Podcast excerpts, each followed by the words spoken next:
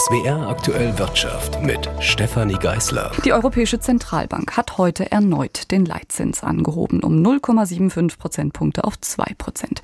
Die Kontroversen rund um den Schritt kochen seit langem hoch im Angesicht der steigenden Inflation haben Experten und Expertinnen Europas oberste Währungshüterin immer wieder zum drastischen Handeln aufgefordert. EZB-Chefin Christine Lagarde hat heute außerdem angekündigt, dass es weitere Zinserhöhungen geben wird. Über die Entscheidung konnte ich sprechen mit Carsten Preschki. Er ist der Chefvolkswirt der Bank ING DIBA. Herr Preschki, es gibt ja nun Stimmen schon länger, zum Beispiel beim Institut der deutschen Wirtschaft, die sagen, weitere Zinserhöhungen, die helfen überhaupt nicht, die Inflation zu bekämpfen, weil ja die Teuerung von einem Mangelangebot herkommt, vor allem im Bereich Energie, weil die so teuer ist und eben nicht von zu hoher Nachfrage. Wie schätzen Sie das ein? Ja, das Institut für Wirtschaft hat komplett recht. Es gibt weiterhin kein Volkswirtschaftslehrbuch, nicht mal für Erststudenten, das zeigt, dass eine Notenbank mit Zinserhöhung eine Inflationsrate, die vor allem durch Energiepreise und Nahrungsmittelpreise getrieben wird, wieder senken kann. Ich kann eigentlich nur davon ausgehen, dass die EZB wirklich den Einstieg in den Ausstieg verpennt hat, auf gut Deutsch. Also sie hätte viel eher anfangen müssen, so ein bisschen die Krisengeldpolitik zu normalisieren und ist jetzt enorm besorgt um ihre Glaubwürdigkeit Glaubwürdigkeit.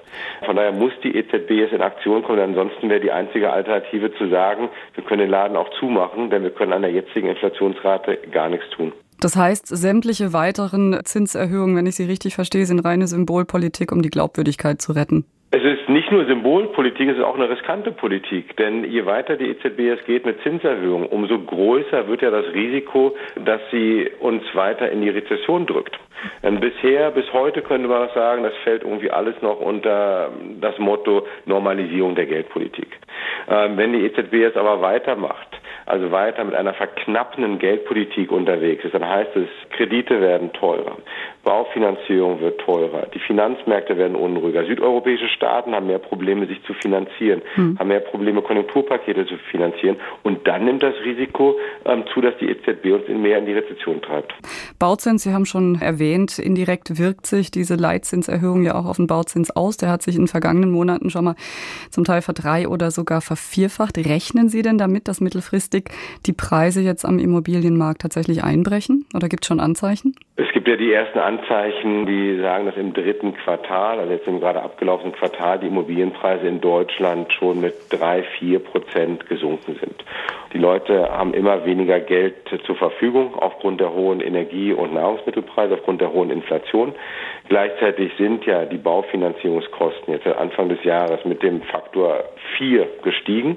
Das heißt, die Nachfrage nach Immobilienkrediten wird abnehmen, hat schon abgenommen. Und wenn die Nachfrage abnimmt, dann werden irgendwann auch die Preise nachgeben. Das hat ja schon stattgefunden und dieser Trend wird sich jetzt auch fortsetzen. Das ist jetzt nicht irgendwie eine Blase, die platzt, sondern das ist halt wirklich eine graduelle Korrektur der Preise im deutschen Immobilienmarkt.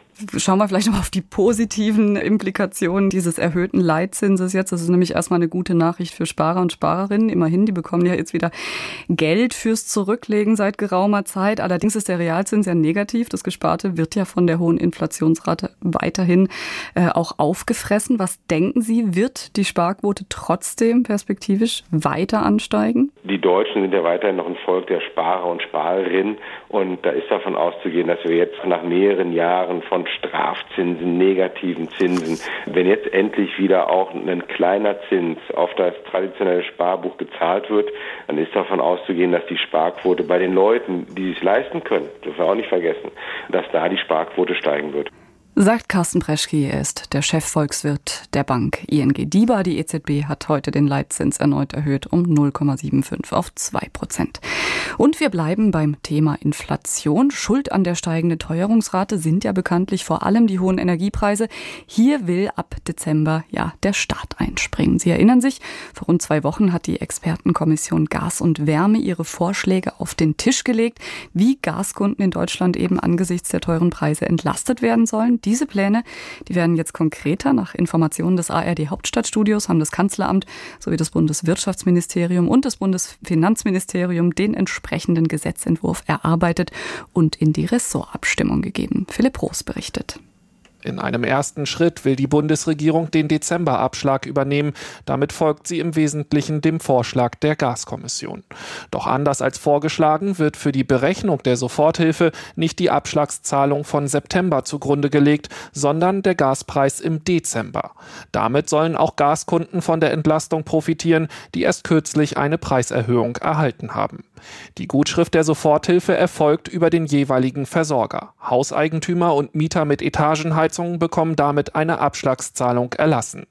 In Häusern mit Zentralheizung ist der Modus etwas anders, sagt Andreas Audritsch, stellvertretender Fraktionsvorsitzender der Grünen. Bei den Mieterinnen und Mietern wird es so sein, dass es eine Information des Vermieters gibt und dann innerhalb der Heizkostenabrechnung die tatsächliche Umsetzung des Geldflusses. In diesen Fällen kommt die Entlastung mit Verzögerung in Form der Jahresabrechnung.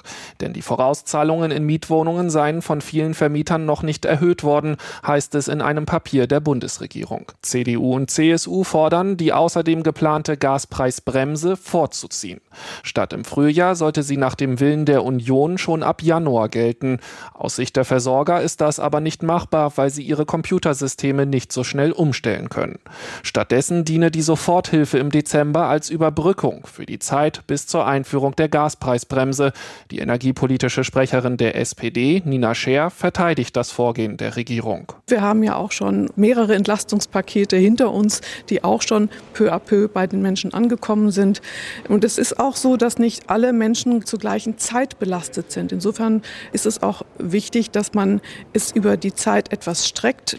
Wann genau die Gaspreisbremse kommt und wie hoch sie sein wird, das steht noch nicht fest. Ein Bericht war das von Philipp Prost aus dem ARD Hauptstadtstudio. Und schließlich Inflation, die dritte für heute.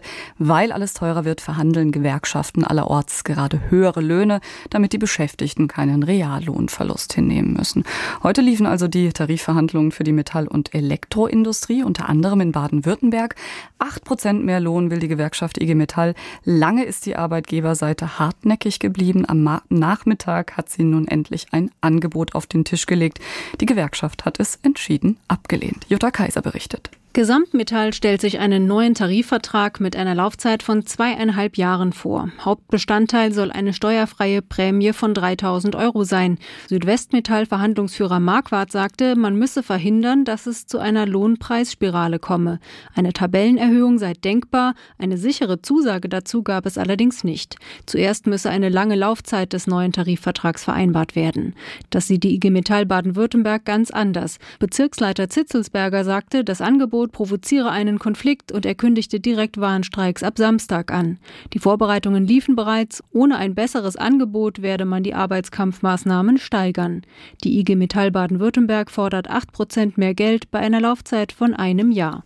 Jutta Kaiser, SWR Wirtschaftsredaktion. Die zweitgrößte Schweizer Bank, das ist die Credit Suisse, sie steckt tief in der Krise. Aktuell meldet sie einen Verlust von rund 4 Milliarden Franken. 9000 Arbeitsplätze sollen in den nächsten drei Jahren eingespart werden. Ein radikaler Konzernumbau ist geplant. Das Ansehen der Bank hat nämlich durch Geldwäscheskandale erheblich gelitten. Katrin Hondel.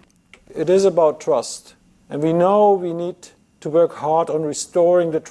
es geht um Vertrauen. Die Bank müsse hart daran arbeiten, Vertrauen wiederzugewinnen, sagte Credit Suisse-Chef Ulrich Körner bei der Präsentation der neuen Strategie. Und Präsident Axel Lehmann kündigte nicht weniger als einen Neuaufbau der Credit Suisse an. Ziel eine starke und effiziente Bank, solide wie die Schweizer Berge. Dafür will die Credit Suisse vor allem das Investmentbanking radikal umstrukturieren und einschränken. Der bisherige Investmentbankchef verlasse das Unternehmen sofort, so die Ankündigung. Und CS-Präsident Lehmann kündigte im Schweizer Rundfunk SRF massive Einschnitte an. Wir sagen heute, dass wir mindestens 40 Prozent herausnehmen und über die Zeit wird das noch mehr werden. Es gibt wirklich eine ganz massive Repositionierung, wo wir uns nur noch auf diese Teile des Investmentbanking konzentrieren, die wir brauchen. Simpel gesagt will sich die neue Credit Suisse auf ihre Schweizer Wurzeln konzentrieren. Darüber hinaus hat die Credit Suisse eine Kapitalerhöhung angekündigt, also die Ausgabe neuer Aktien mit einem Gesamtvolumen von rund 4 Milliarden Schweizer Franken. Aus Genf, Katrin Hondel. Und zum Schluss noch der Blick auf die Börse. Nach der Verkündung der EZB ist der DAX ins Plus gedreht, denn die Leitzinserhöhung, die ist ausgefallen wie erwartet. Der DAX schließt 0 0,1 Prozent im Plus bei 13.211 Punkten. Das war's von der Wirtschaft.